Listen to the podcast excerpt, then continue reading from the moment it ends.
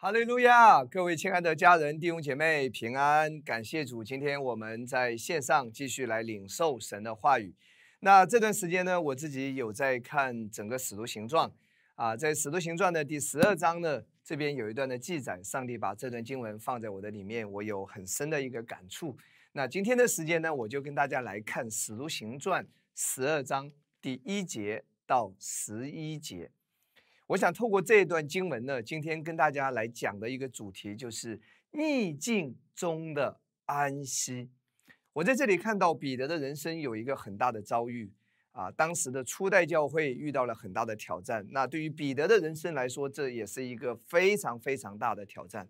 可是，在这个逆境当中，我们看到彼得的生命是安息的生命，他安息在神的面前。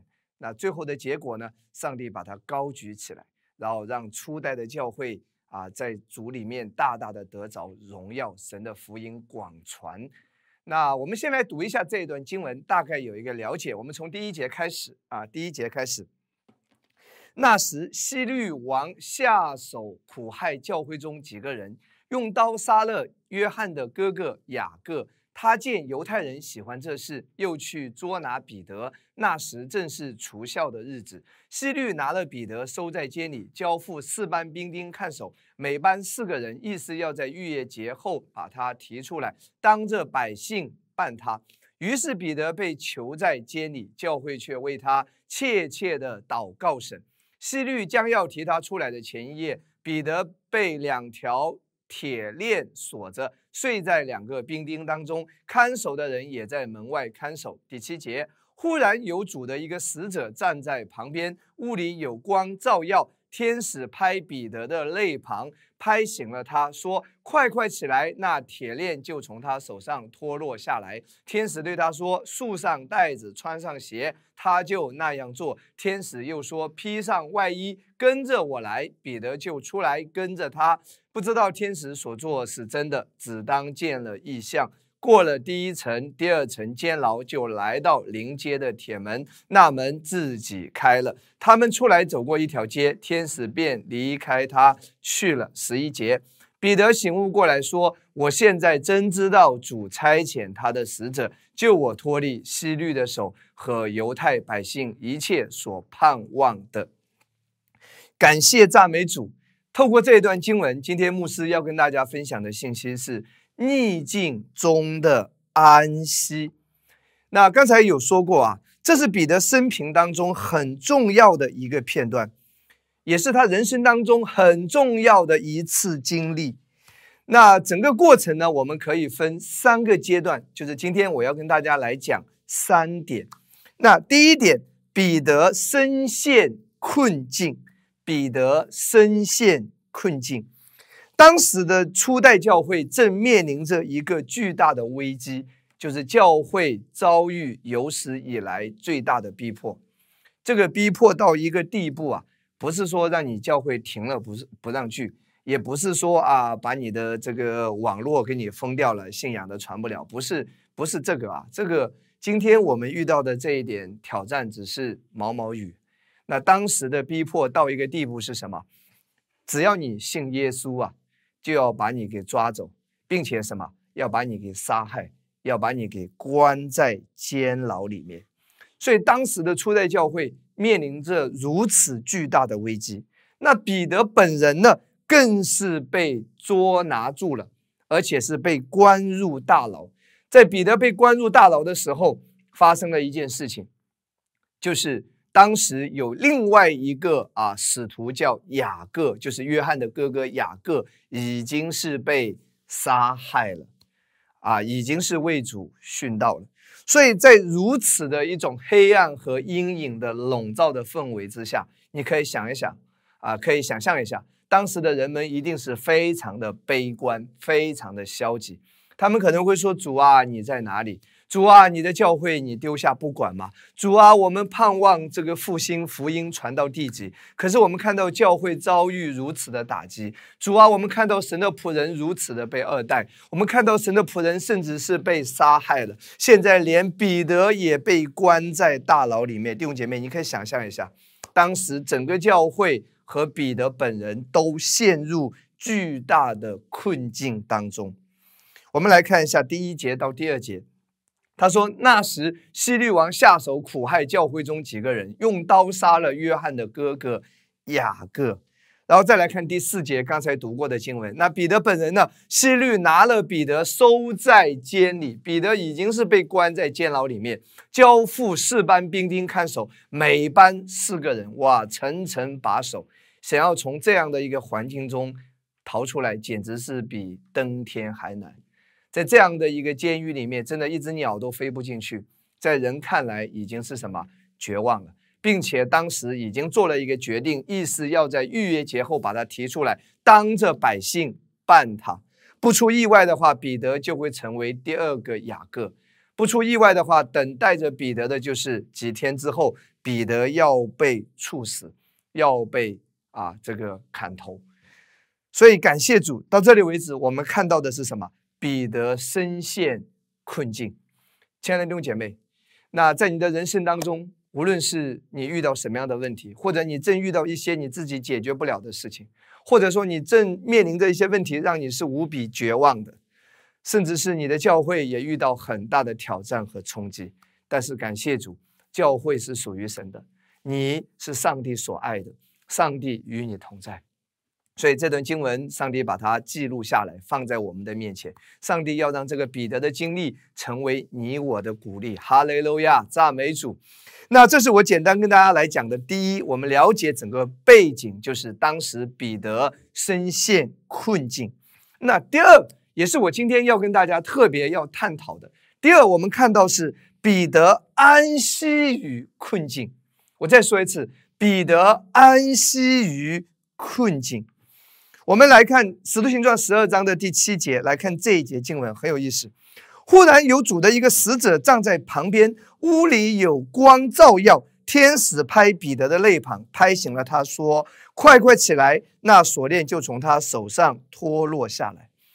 弟兄姐妹，在这个最危难的时刻，彼得居然在干什么？彼得居然在睡觉，而且睡得非常的沉。彼得的睡眠质量简直就是太好了。我们从哪里可以看出来啊？就是说，一般人来说，如果你在一个房间里面休息啊，我们成年人啊，正常的一般成年人，只要灯一打开，基本上你就睡不了了，你很快就会反应觉醒过来，对不对？但是你看到当时天使的那个那个光照耀的这么的亮，彼得都没有醒过来，你看他睡得有多沉，而且天使要在他边上。一直拍他，他才有反应。甚至天使后面记载，天使都已经把他带出来，带到大街上。彼得还在还在想说：“我是不是在做梦？”后来他可能掐掐自己，对吧？可能使劲的跺跺脚，他才明白过来说：“原来不是梦，是真的。”天使已经把他带出来了。所以你可以想象一下，彼得真的睡得太好了，彼得睡得太沉了，弟兄姐妹。哪来的心理的这种强大的心理呀？能够在这种危难时刻，居然还可以睡好觉。我自己是一个心理素质啊不怎么好的人，稍微有点风吹草动，我常常可能会是彻夜失眠。所以我看到彼得，我觉得真的不可思议啊！弟兄姐妹，我再说一次啊，能睡好觉的人不稀奇。问题是，如果明天就要被砍头了。你今天仍然能够呼呼大睡，这个就太不简单了。对于一个正常人来说，是是太太难了。我曾经有认识一个弟兄啊，他是监狱里面的狱警啊。他跟我讲，他说很多死刑犯一般都不会提前告诉他什么时候要要被枪毙，一般都只会在提前一天到两天，他不会提前一个月、两个月、三个月跟他讲的，因为因为什么呢？因为如果提前跟他讲，提前一个月、两个月跟他讲，这个死刑犯可能是饭就吃不下了，可能没有等到行刑的那一天，可能就已经生病，可能就已经人人都已经不成样子了。所以出于人道主义啊，他说一般都会在提前一天告诉这个死刑犯，明天要执行枪决，今天你有什么愿望可以满足你？比如说你想吃一顿什么？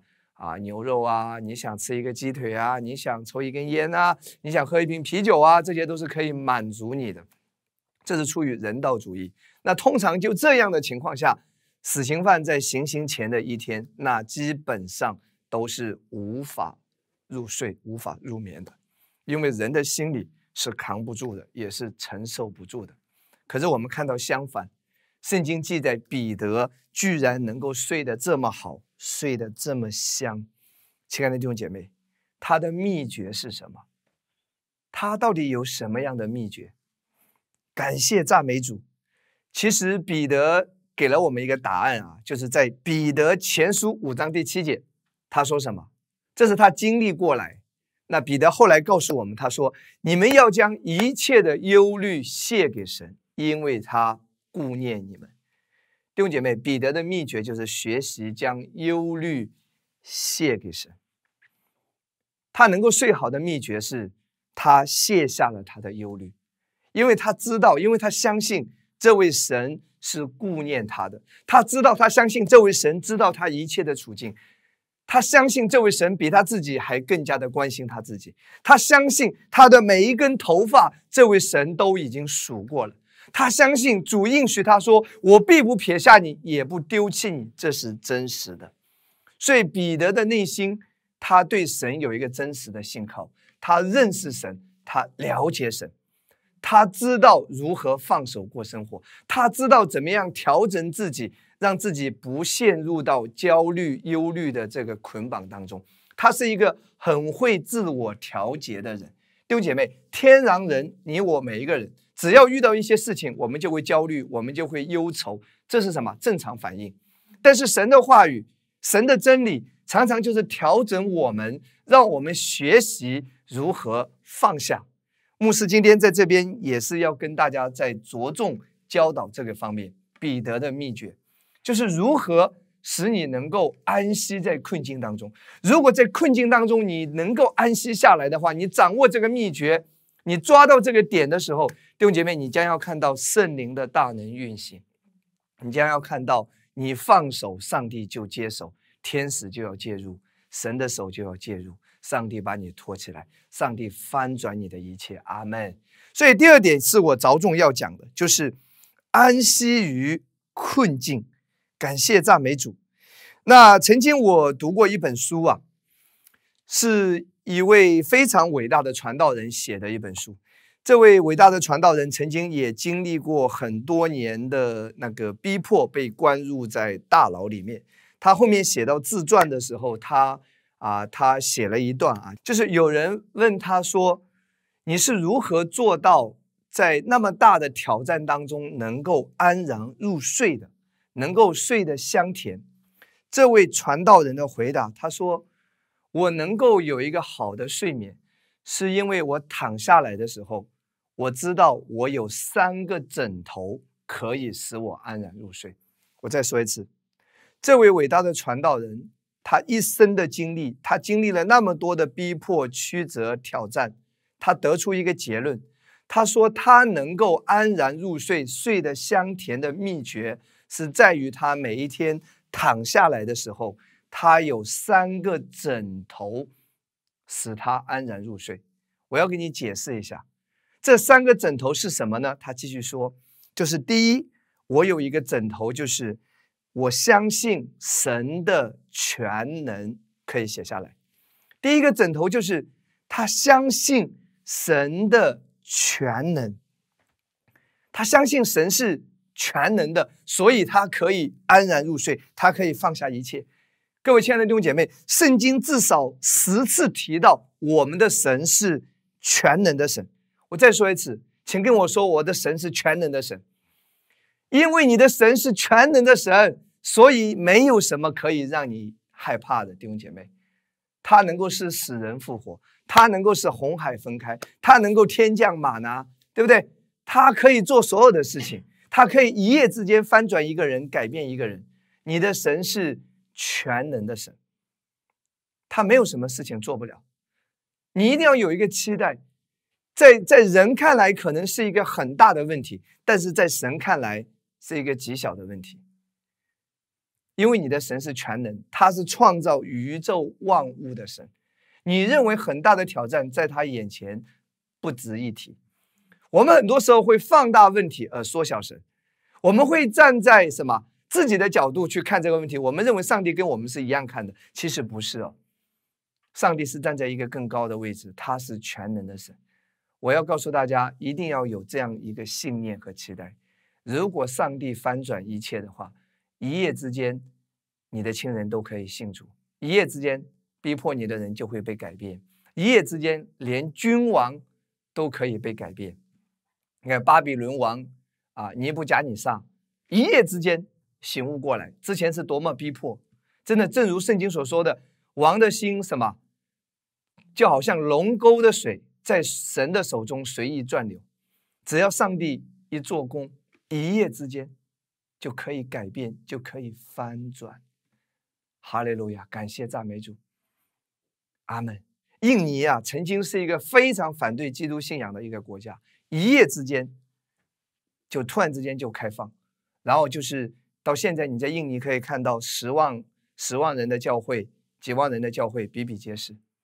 神做工的时候，真的是一夜之间。感谢赞美主。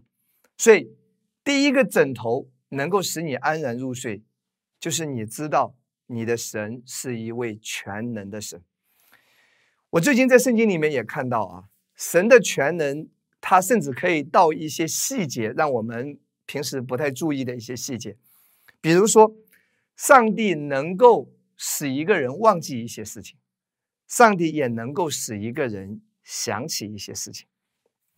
我在圣经里面看到啊，前段时间在讲雅各，我看到你知道雅各是为什么逃出来的，是因为骗了他的哥哥以扫，对不对？所以以扫记恨在心，要杀他。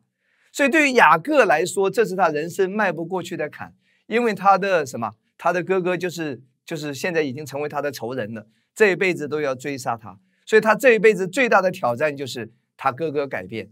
但是他认为他的哥哥不可能改变，他这样的欺骗他，哥哥一定会杀掉他。可是你看到，真的是一夜之间，在雅各回家的路上，雅各在雅伯渡口的祷告，一夜之间他哥哥就改变了。我们来看一下圣经好不好？来看一下创世纪三十二章六到第七节，创世纪三十二章六到第七节。所打发的人回到雅各那里说：“我们到了你哥哥以扫那里，他带着四百人正迎着你来。”圣经继续说：“雅各就甚惧怕，而且愁烦。”看到没有？雅各当时是什么？惧怕，甚惧怕，恐惧，愁烦，他焦虑，因为因为他的哥哥带着四百人要来杀他。可是我们看到那一夜，他就在亚伯渡口向神祷告。当他把他的困难、需要、把他的烦恼、把他的恐惧，都一五一十的带到主的面前，带到这位神的面前的时候，我们来看到下一段经文，《创世纪三十三章第四节。就在下一章第二天，突然之间，他哥哥变了，来以扫跑来迎接他，将他抱住，又搂着他的颈项，与他亲嘴，两个人就哭了。弟兄姐妹。一夜之间，上帝可以让那个仇人成为什么？成为你的祝福的一个人。阿门。一夜之间，上帝可以转变一个人的心。一夜之间，上帝可以使一个人忘记仇恨。一夜之间，上帝可以做伟大的事情。感谢赞美主。我在圣经里面还可以看到，当扫罗在追杀大卫的时候，有一节经文在撒母耳记里面记载，他说：“耶和华使他们沉沉的入睡。”上帝可以让扫罗睡着，不要再去追杀大卫。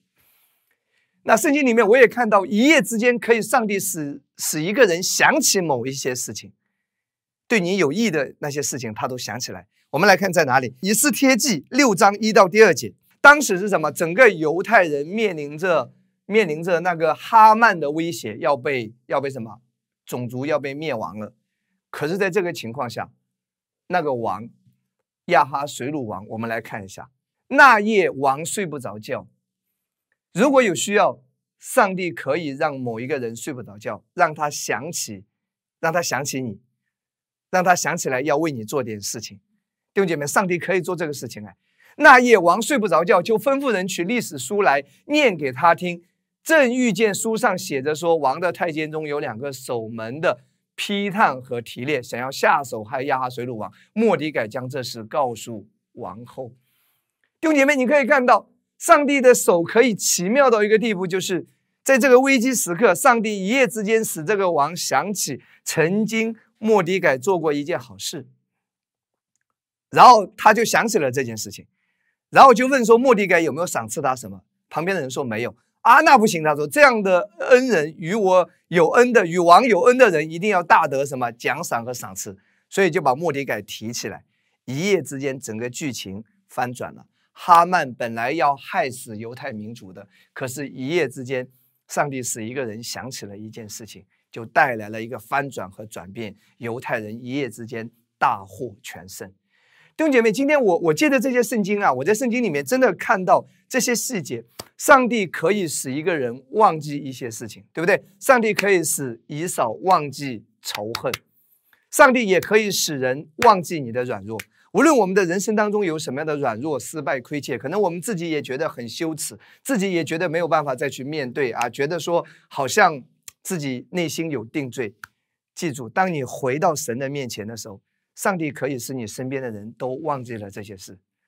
正如上帝看你是金包木，他只看见那个金子，对不对？你是公益的，那个木头的成分，上帝今天不是要看你那个肉体软弱的成分。同样，上帝可以改变你身边人的眼光。看你的时候是看你的优点，看你的好，纪念你的好，恩宠在你身上运行。哈利路亚，阿门。使人不再纪念你的错，使人不再纪念你的过犯，不再去盯着你的软弱。上帝可以做这样的事情，上帝也可以使你的老板想起你，睡不好觉想起你。哎呀，某某人啊，我应该要给他涨工资了。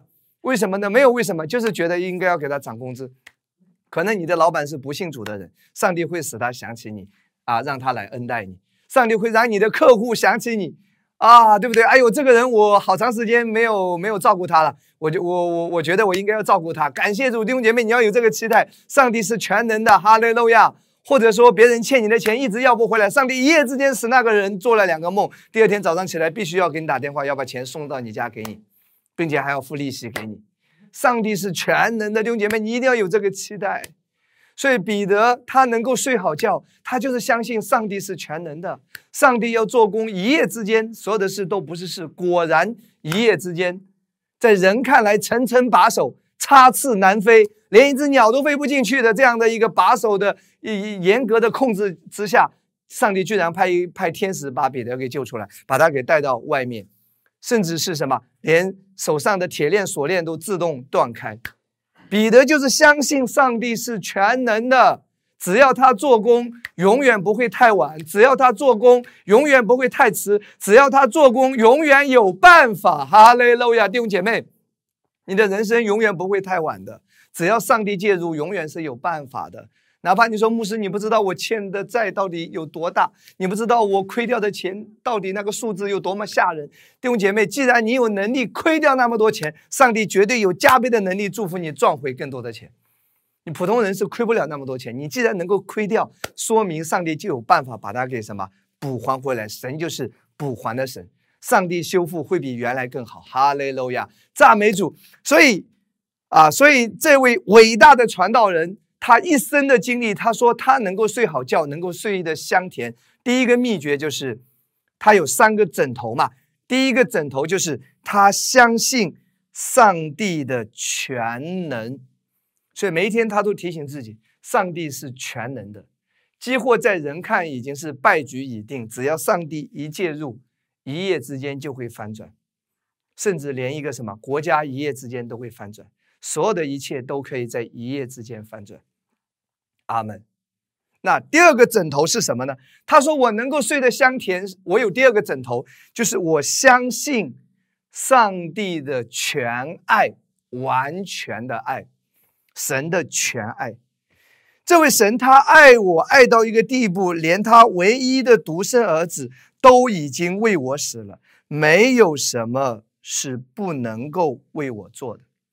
你必须要相信上帝对你的爱是完全的爱。”这份爱已经是最高级别的爱，爱到一个地步，他的独生儿子耶稣的命都已经为你舍了，这是最高级别的爱。有人说，爱是分三种，在希腊文里面，这个爱是有三个含义。第一个是什么？肉体的情欲的爱，肉体的；第二个是什么？友情的；第三个是什么？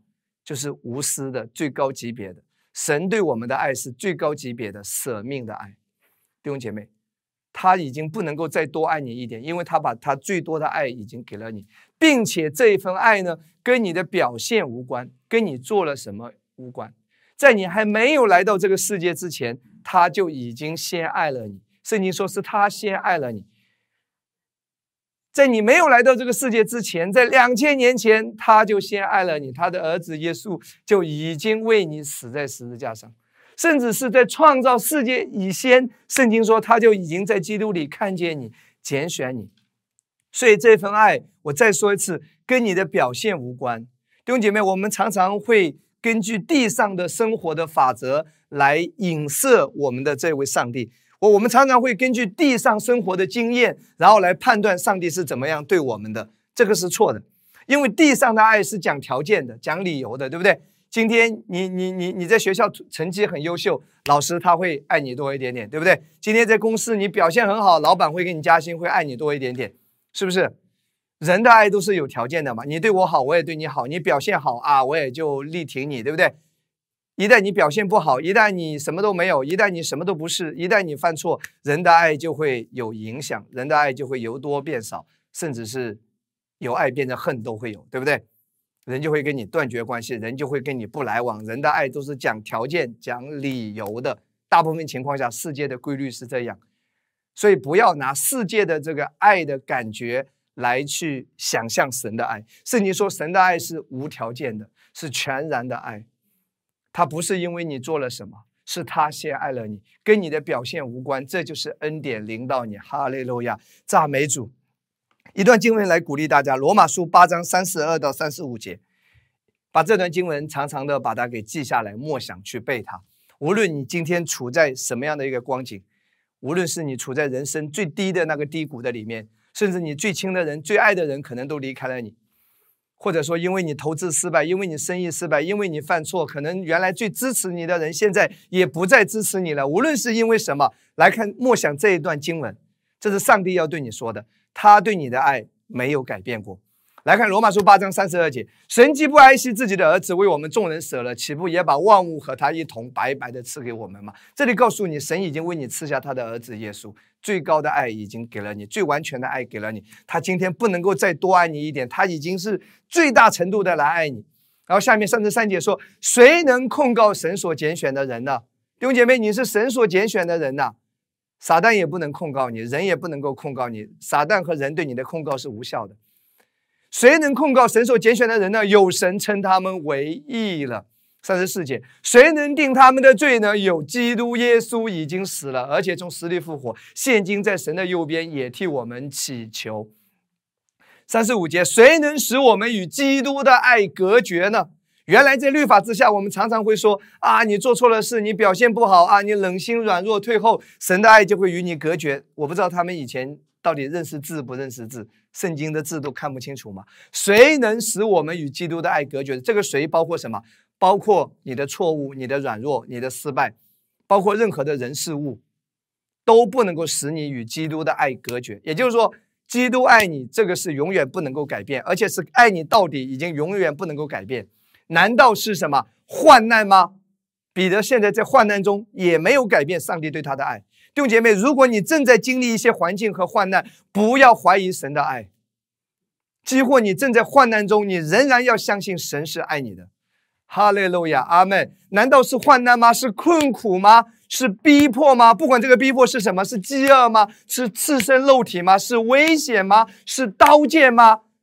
答案是都不能够，任何的外在的人事物都不能够使你与基督的爱隔绝。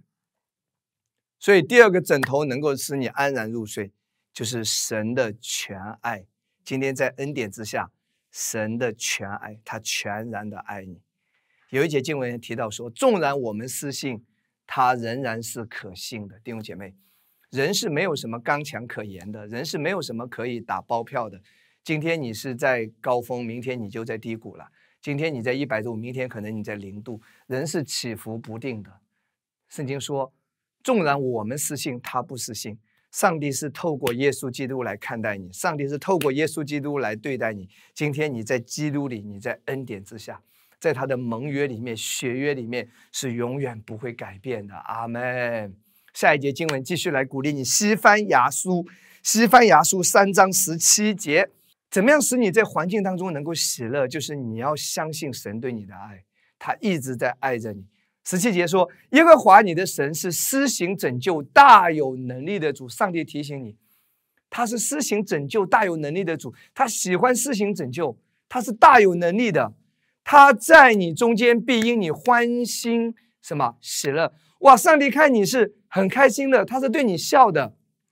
弟兄姐妹，上帝看你今天不是摆着一副脸的，上帝看着你是苹果肌的，对不对？是笑嘻嘻的。他看你是欢欣喜乐，并且呢，默然爱你，默然爱你就是什么？默默的爱着你，就像一个父亲对他的孩子一样，他就是看着他，爱着他，且因你喜乐而欢呼。哇，上帝看见你就是喜乐和欢呼的。哦，他来了！哎呦，看见他好开心哦。上帝每天是这样子看待你，对待你，所以彼得他能够睡好觉，他一定同样是相信。神的全爱，不管我是啊在刀剑、在困苦、在逼迫、在牢里，还是在外面，耶稣基督，你爱我，天父你爱我，所以彼得就安然入睡。这是第二、第三、第三个枕头是什么呢？这位伟大的传道人他说，他能够睡得香甜、安然入睡，是因为他睡觉的时候，他还有第三个枕头，就是相信神的全智，智慧的智。相信神是全然的智慧，他知道什么对我最好。这位神他知道什么对我是最好的，他对我做的一切都是最好的。亲爱的弟兄姐妹，你必须要相信你的神是全然的智慧，他不会把难担的担子放在你的肩膀上。圣经说。若是主不允许，一根头发都不会折断。如果头发掉了呢？那就是神也允许。这个你是能承受得了，你不会承受不了的。所以，无论今天你遭遇什么样的环境，遭遇一些突发事件，遭遇一些打击、人生的低谷也好，上帝要对你说：既然这个已经发生了，那神知道你是能承受得了，并且在这个过程中，你会可以得到加倍的祝福。所以神才许可这一切领导弟兄姐妹，你必须要有这个信念。阿门，非常重要。两段经文来鼓励大家。第一段经文在哥林多前书十章十三节，我也常常讲的这一节经文，尤其是在挑战中的弟兄姐妹。这些经文很重要。如果你在挑战中，你也一定要把它背下来，去默想它。上帝对你说什么？他说：“你们所遇见的试探，无非是人所能受的。神是信实的，必不叫你们受试探过于所能受的。在受试探的时候，总要给你们开一条路，叫你们能忍受得住。”他说：“神不会叫你们受试探过于你所能受的，神不会超出你的能力范畴。”各位弟兄姐妹，如果你是做父母的，你有一个五岁的孩子，你非常清楚的知道他能拿几斤重，你多一点点都不会给，你非常清楚和明白他能承受什么。所以今天我们生命中所有发生的事，如果已经发生了，就不要再去埋怨，也不要再去抱怨，你就要相信上帝，他知道你是能承受的，并且上帝允许你经历这一切。就是要你得祝福，要你得加倍的祝福，他就是有更大的祝福要临到你的。感谢赞美主。第二段经文在哥林多后书十二章第九节，主耶稣对你说什么？我的恩典够你用的，我的恩典是够你用的，他的恩典是够你用的。感谢赞美主。所以。无论在什么样的挑战当中、困难当中、困境当中，不要忧愁，不要忧虑。彼得说：“要将你们的忧虑什么卸给神，因为他顾顾念你们。”弟兄姐妹，忧愁、忧虑是最没有用的。要来的总是会来，不会来的，怎么愁也不会来。忧愁反而是白白的消耗心神。忧愁是什么？心灵枯干，《箴言书》十七章二十二节，这节经文讲得非常清楚。喜乐的心乃是良药，忧伤的灵使骨枯干。记住，忧虑、忧愁会使你的心灵枯干，会使你白白的消耗心神。我非常喜欢讲关于如何胜过忧虑、忧愁的这些道，因为我自己也在训练自己。其实人生当中最不好的就是忧虑和忧愁，真的，忧虑、忧愁是没有任何一点用的，它只是在白白的消耗你。所以，亲爱的弟兄姐妹。盼望借着神的话语，也借着牧师的教导，能够让我们所有人在这个方面真的有一个成长，有一个学习。我自己有一个经历啊，如果你有写笔记，可以写下来。对付忧虑，我有两个方法。我再说一次，对付忧虑有两个方法。这两个方法呢，也是基于神的话语得出来的一个经历啊。那第一个方法，就是当你忧虑忧愁的时候，你一定要对自己说。说什么呢？忧愁担心是没有用的。我再说一次，第一个方法就是对自己说：忧愁担心是没有用的。我们需要常常对自己说，因为我们的心、我们的灵也是听懂我们自己说的话语。你要对自己说，你的口是什么？有能力的。你要表达一个信息，你要对自己说。忧愁、忧虑是没有用的。我只需要做我能做的，其余的交给上帝。在每一件事情发生的时候，在每一件事情面临的时候，我都会提醒自己：什么是我可以做的？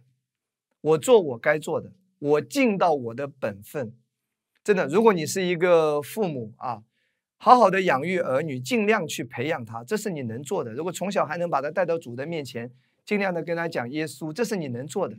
关于他将来能不能进清华北大，能不能成为国家栋梁之才，哈，将来能不能成为伟大的什么人物啊？那个真的是交给上帝吧，你是管不了的。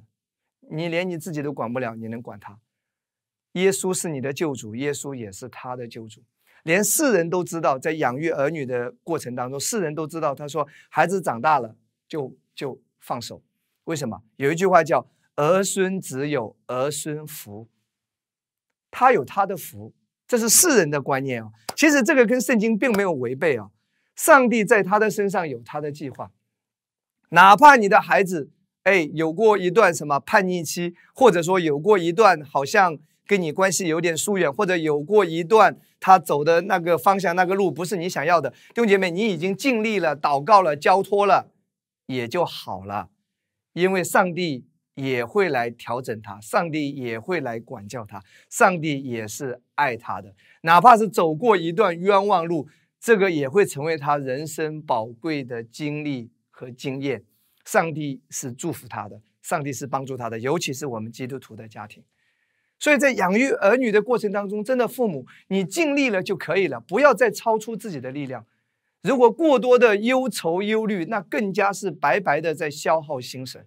真的管好你自己，你要说上帝啊，你是我的主，你也是我孩子的主。你在他的工作当中做主，在他的学业当中做主，也在他的婚姻当中做主，在他人生的每一个啊十字路口，在他人生哪怕是择偶的这个过程中，上帝啊，你的灵来引导他。弟兄姐妹，放手，阿门。如果面对事业也好，面对我们任何生活中的这些挑战环境，你尽力了就可以了，你已经尽到你的本分了，剩下来的就交给上帝。焦虑、忧虑、忧愁最没有用，它就是在白白的消耗你的心神。我相信彼得那一刻他能够睡觉，他就是全然放手了。他相信上帝，上帝啊，你在我身上的旨意计划没有完成，我只要放手，该祷告的我也祷告了，我交托，你一定有千万种方法把我救出来，因为你是全能的，你爱我，你的安排一定是最好的，你的恩典是够我用的。他相信这一点。如果上帝啊，如果说要被砍头，那我忧虑也没有用啊，我不如今天先睡个好觉。弟兄姐妹，还是我刚才讲的这句话，会发生的，它还是会发生的；不会发生的，永远都不会发生的。世人有一句话叫什么？叫天意啊。那你今天要相信，一切都是有神的旨意的。很多时候是有神的旨意的。真的，你已经尽力了，就不要去强扭那个瓜，其实是不甜的。更加不要什么去焦虑消耗你的心神。感谢主，反而你放手，会有美好的事情发生。曾经有一个弟兄啊，呃，他跟我交通，他遇到一个很大的挑战，因为他曾经啊犯了一些事啊，犯了一些错，后来这个事情呢啊东窗事发，他可能会有刑事责任啊，会有一些刑事责任，所以当这个事情他的同伴啊跟他一起做这个事情的人啊都已经进去了，所以他非常的焦虑和担心。那半个月到二十天，他说他瘦了将近十几二十斤，睡不好觉，吃不下饭啊！当然听到也听不进去，他来求助于我，他说：“牧师，我该怎么办？”当然不需要我再教训他，违背法律的事啊，错误的事，他自己也已经有了深刻的教训，他已经明白了，不需要我再去定罪和审判和指责，因为他也是一个弟兄，他里面是有圣灵，圣灵是他最好的老师。他说我该怎么办？我告诉他，我说回去好好的吃饭。睡觉，牧师为你祷告，拿出最好的精神状态。我说，上帝保你，就没事，功课你也学到了。上帝如果没有保你，把你交出来了，那你也就坦然去面对，因为这个事你也确实做过了，该怎么样就怎么样。所以我给他一句话，他当时就非常感动，他突然之间就感觉想明白了。他说：“对，上帝保我，我就没事。”如果上帝没有保我呢？那上帝也是要借着这个使我学习功课。上帝还是爱我的，上帝还是与我同在的。无论我到哪里，哪怕是我进去了，上帝的爱也没有改变。他突然之间释怀了，他突然之间能够吃下饭了。感谢主，那个结果当然最后也非常好。这件事情后来也就从到了他这里也就绕过去了。这个弟兄他人生再一次经历到上帝的信实。否则的话，弟兄姐妹，你可以想想，事情还没有解决。他已经先得抑郁症了，可能先生病了，自己都已经可能先先倒下了。敌人没有把他打倒，自己先把自己给什么毁掉了，自己就先倒下了，可能会是这样一个结果。感谢主，这是我曾经经历过的一件事情啊啊，大概就是你掌握一个属灵的原则，一切都有神的旨意。上帝永远是最爱你的，上帝永远是对你最好的，上帝永远是要使你得益处的。你只要知道这一点就可以了。感谢赞美主，哈利路亚。所以，怎么样来对付忧虑？第一个方法就是对自己说：忧愁、忧虑、担心是没有用的。你做你该做的，剩下来的交给上帝。菲利比书四章六到第七节，圣经怎么讲？菲利比书四章六到第七节，应当一无挂虑。弟兄姐妹，这里说应当一无挂虑，怎么可以做得到？圣经后面告诉你秘诀，只要凡事借着祷告，这个凡事就是今天你担心的事情，你的环境、你的困难，你要把你的困难环境一五一十的告诉上帝，把你的担心也告诉他，把你的焦虑也告诉他。只要凡事借着祷告、祈求和感谢，将你们所要的告诉神。弟兄姐妹，到这里为止。你已经做到了你能够做的一切，然后第七节就是把结果交给神，神所赐出人意外的平安，必在基督耶稣里保守你们的心怀意念，相信上帝会保守你平安。如果最后的结果有人说牧师这个结果最后还是不好呢，那至少你只受了一次苦，并且你还要相信上帝既然允许这个事情最后发生了，那上帝在中间一定会有更大的祝福。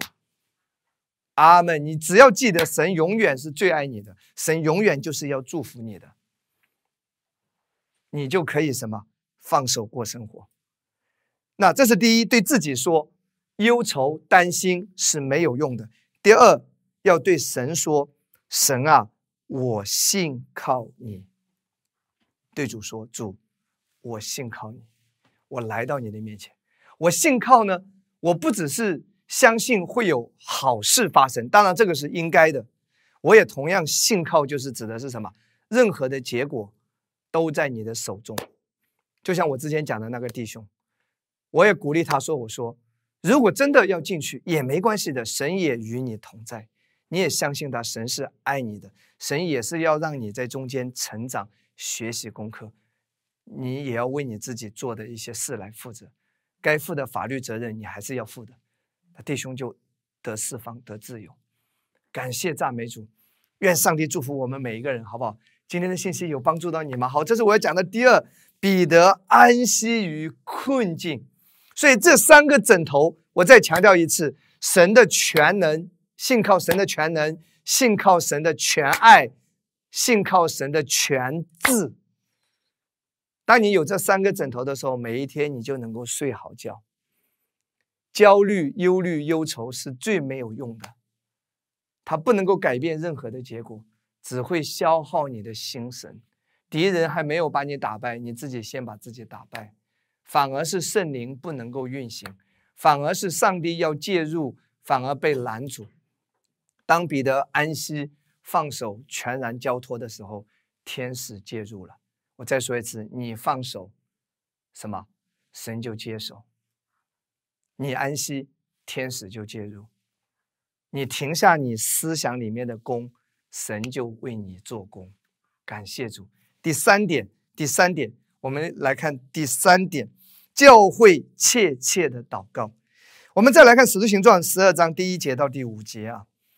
第一节讲到说，希律王下手苦害教会中几个人，用刀杀了约翰的哥哥雅各啊。当雅各被杀的时候，圣经没有记载教会祷告。记住，圣经没有一个词是多余的，也没有一个词是什么，是是微不足道的。然后下面继续看到说第五节，于是彼得被囚在监里，教会却为他切切的祷告。我再说一次，圣经没有几句话是多余的，那圣经也没有几句话是微不足道的。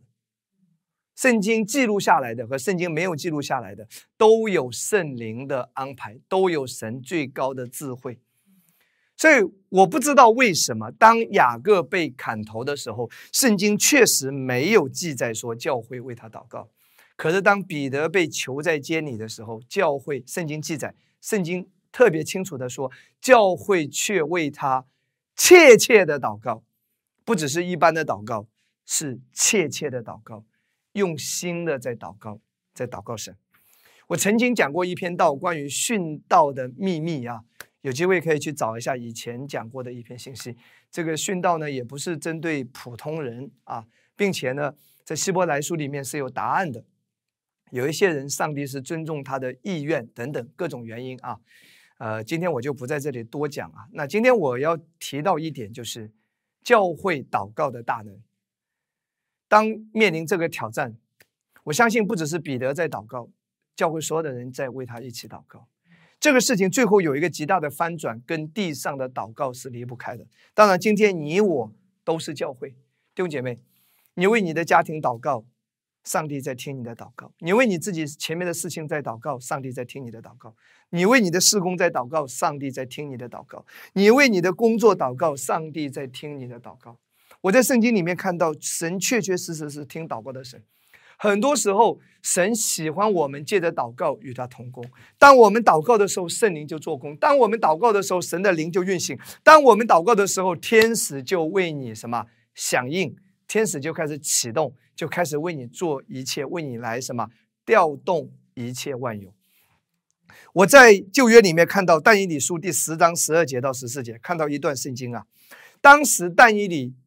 他祷告了，祷告了二十一天才有回应。那我们来打开这段经文。但以理祷告第一天的时候，其实已经有回应了，但是因为这个祷告的量和时间还不够，直到二十一天，有一个天使才过来。在这个过程中，圣经告诉我们说有什么？有拦阻。弟兄姐妹，很多时候，上帝在你的家庭，上帝在你的事工，上帝在我们的教会，上帝在你生命中要做的事情，是有撒旦的攻击和拦阻。我们为什么要祷告？当我们祷告的时候，天使就在和撒旦魔鬼征战，上帝就让天使去破除这个拦阻。所以我们要一直的祷告，直到这个事情彻底的翻转、彻底的什么改变为止，我们的祷告才能停下来。这不是交换，这是在信心里面持续来看。但以理书十章十二到十四节。哎，我们来看十二节啊。他就说：“但以理呀，不要惧怕，因为从你第一日专心求明白将来的事，又在你神面前刻苦己心，你的言语已蒙应允。”当时记载，但以理在神面前进食祷告。圣经说，第一天但以理的祷告已经蒙应允。然后天使说：“我是因你的言语而来。”十三节，但波斯国的魔君就是撒旦拦阻我二十一日。所以前面圣经记载，但以理是祷告了二十一天。那这二十一天好像什么事都没有发生，其实，在属灵里面有事情在发生。当时波斯的魔君就是撒旦在拦阻，拦阻这个好事发生，拦阻这个好消息临到。呃，天使一直在跟他征战。忽然有大军中的一位米迦勒来帮助我，就是天使长，我就停留在波斯诸王那里。现在我来要使你明白本国之民日后必遭遇的事，因为这意象关乎后来许多的日子。简单说啊，简单说，弟兄姐妹，当你祷告的时候，上帝就让天使在你的家庭、在你的事业、在你的教会、在你的事工、在你人生当中做工。很多时候，你祷告了没有马上看到果效，是因为有拦阻，是因为祷告的那个量还不够。上帝要你继续持续的在信心里面祷告，所以圣经说要不住的祷告，祷告到什么地步？祷告到心里有确据、有平安为止；祷告的这件事情已经翻转为止；祷告的这件事情已经尘埃落定、板上钉钉结束为止。我我最后让你看一节经文，保罗他怎么说的？帖撒罗尼迦前书二章十八节，保罗怎么讲？保罗说：“所以我们有意到你们那里，连保罗这个福音的事工传福音啊，他想要到哪里，很多时候都不顺利，是因为什么？我保罗有一两次要去，只是撒旦阻挡了我们。弟兄姐妹，神爱你，那撒旦呢，就是要偷窃、杀害、毁坏，在你生命中干一些坏事。”所以，当你在挑战当中、危难当中，包括这一次，你看到啊，雅各被杀害，彼得被捕，初代教会大遭逼迫，对不对？网络的道都听不了了，恩典都被下降。弟兄姐妹，很显然，这是有属灵的攻击和拦阻，对不对？弟兄姐妹，撒旦也是要阻挡福音的传播，所以你要在灵里面祷告。如果你会方言祷告，你就方言祷告；不会方言祷告，就悟性祷告。当你祷告的时候，圣灵就会来做工。天使就会为你征战，所以最后的结果是彼得被救出来了，彼得大获什么全胜，彼得得到了解救。最后一节经文，雅各书五章十六节，一人祈祷所发的力量是大有功效的。我再说一次，圣经告诉你说，一人祈祷所发的力量是大有功效的。你我就是一人，因信称义的一人，所以不要忽略你的祷告，不要小看你的祷告。回转来到神的面前祷告，弟兄姐妹，你尽到你能做的一切，就是交托、仰望、祷告、放手，好好的睡觉，让神来做工。神的旨意超过你的一切的想法，神的心意是好的，他就是爱你，就是要祝福你。哈利路亚！愿上帝祝福大家，阿门。我最后为大家来献上祷告。主耶稣，感谢赞美你，主啊！今天把这篇信息放在每个人的里面，不管他的工作、家庭、人生，甚至是他的服饰、教会遇到怎么样的挑战，主啊！真的，我们的挑战都没有比彼得的这个挑战更大。但是在这个过程中，我们真的看到彼得在逆境当中，他全然的相信神的爱，全然的相信神的安排和智慧，全然的相信神是大能和全能的，全然的相信。人不能做什么，一切都在神的手中。当彼得和当时的教会放下一切。来到主的面前祷告的时候，我们看到上帝为他开路。主啊，今天这一段教导也是瑞玛的话语，也是启示的话语。